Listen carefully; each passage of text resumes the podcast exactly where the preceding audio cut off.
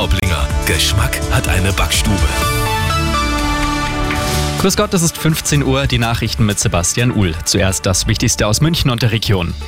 Wir haben es gerade bei Andi im Wetter gehört. Uns steht ein herrliches Wochenende bevor. Vor allem der Sonntag schreit nach Frühling. Viele dürfte es in die Berge ziehen. Gute Vorbereitung ist dabei das A und O, sagt Stefan Winter vom Bayerischen Alpenverein. Wer eine Tour ins Gebirge macht, der sollte eine Tourenplanung voranstellen. Das heißt, prüfen, wo ist überhaupt mein Ziel? Wie ist jetzt wirklich konkret dort das Wetter? Vorsicht, die Hütten haben großteils noch gar nicht geöffnet.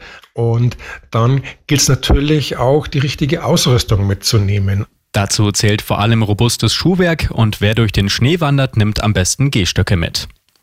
Der Blick nach Moskau. Hunderte Trauernde haben sich am Mittag von Kreml-Kritiker Alexei Nawalny verabschiedet, auch dessen Eltern. Nawalnys Witwe und Kinder haben nicht an der Trauerfeier teilgenommen. Sie sind zu ihrer eigenen Sicherheit im Ausland geblieben. Die Beerdigung wird streng vom russischen Staat überwacht. Bei seinem Besuch auf der Internationalen Handwerksmesse in München hat Bundeskanzler Scholz ein weiteres Bürokratieentlastungsgesetz angekündigt.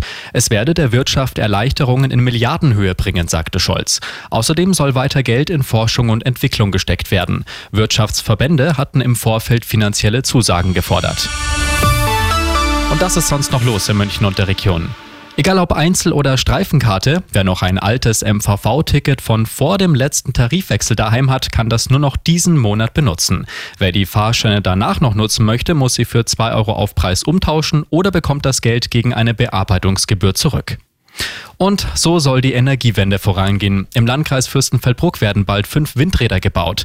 Das Vorhaben hat der Stadtrat in seiner letzten Sitzung einstimmig beschlossen. Jetzt kann es an die Planung gehen. Wenn alles glatt läuft, werden die Windräder bei Eich und Puch schon in zwei bis drei Jahren gebraucht. Der Clou, die Bürger werden wohl finanziell am Erlös beteiligt. Immer gut informiert. Das Update für München und die Region wird um halb vier. Und jetzt der zuverlässige Verkehrsservice mit Andi Karg.